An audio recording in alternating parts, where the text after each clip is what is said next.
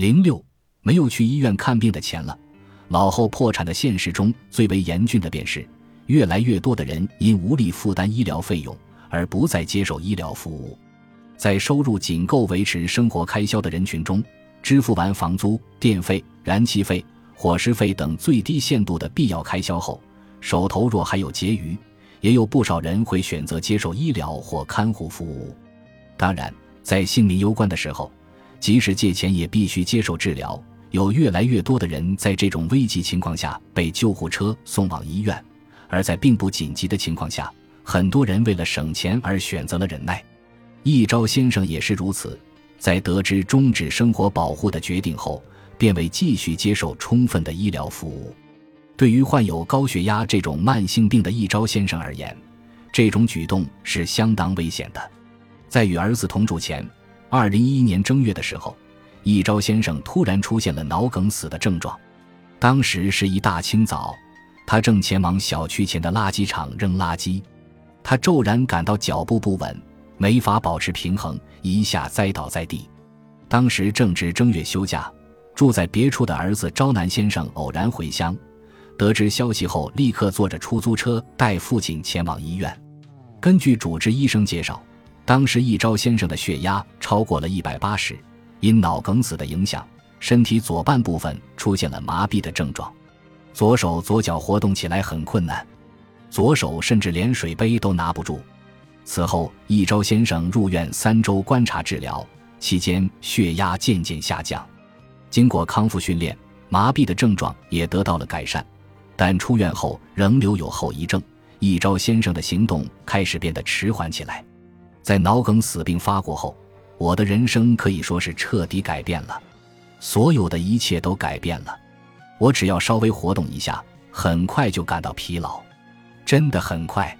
一朝先生静静地看着已无法自由活动的手脚，这般对我们说道：“因脑梗死还有复发的可能性，一朝先生需定期前往医院。”接受仔细的观察治疗，然而在生活保护被终止后，他便不再定期前往医院了。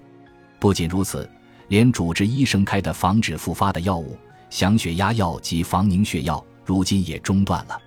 此前他都是定期前往医院，由医生开具处方，每次看诊后领取一个月的药量。前往医院所需要的费用包括诊疗费用和药物费用，合计不过三零零零日元左右。但是，即便如此，一朝先生还是无力支付。医院离家较远，一朝先生没法步行前往，每次还需要支付出租车费用，加上往返的交通费二零零零日元后，去一次医院的成本就达到了五零零零日元，因此他不得不放弃了定期前往医院的计划。别人都说降压药是不能停的，停药的后果不堪设想，但是我现在已经停药一个月了。一朝先生已经一个月没有服用降压药了，我们对他的身体状况表示担心。不吃药不要紧吗？您现在的身体状况如何？我现在感觉不太好。我们小心翼翼地劝说他前往医院就诊，但不管我们怎么劝说，他只是一个劲地摇头。实在没钱了，没有钱去医院了。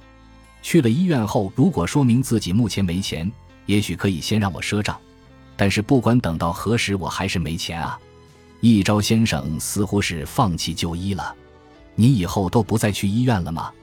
一朝先生重重地点了点头。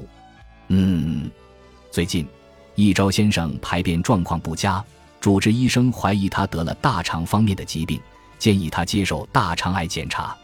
但是他表示自己没法接受这个检查，大肠癌检查需要住院一晚。住院的话又需要额外的花费，虽然不知道具体要花多少钱，但是只要做检查的话，可能都要花去好几万日元吧。我没办法接受这个检查。儿子朝南先生不停劝说父亲一朝先生重新开始接受防止脑梗死复发的治疗，并接受大肠癌检查。为鼓励不愿去医院的父亲，朝南先生表示自己会尽快成为正式员工。据悉。他目前做着派遣工作的公司想要雇佣他为正式员工，但是听闻这一消息的一昭先生并没有显出高兴之情，反而告诫儿子不要太过期待。儿子告诉我，下个月或是在下个月，自己就能成为正式员工了。但是即便如此，工资也不可能一下子提高，也就是拿着现在的薪水继续工作下去罢了。儿子招南先生的想法是，成为正式员工以后就能有稳定的收入，至少要负担起父亲就医的费用。而另一方面，父亲一朝先生则是怀揣着一丝儿子成为正式员工的希望，为尽可能守护父子俩同住的生活，拼命节省的生活着。这对父子内心都考虑着对方，用尽全力守护着濒临崩溃的家庭。本集播放完毕，感谢您的收听，喜欢请订阅加关注，主页有更多精彩内容。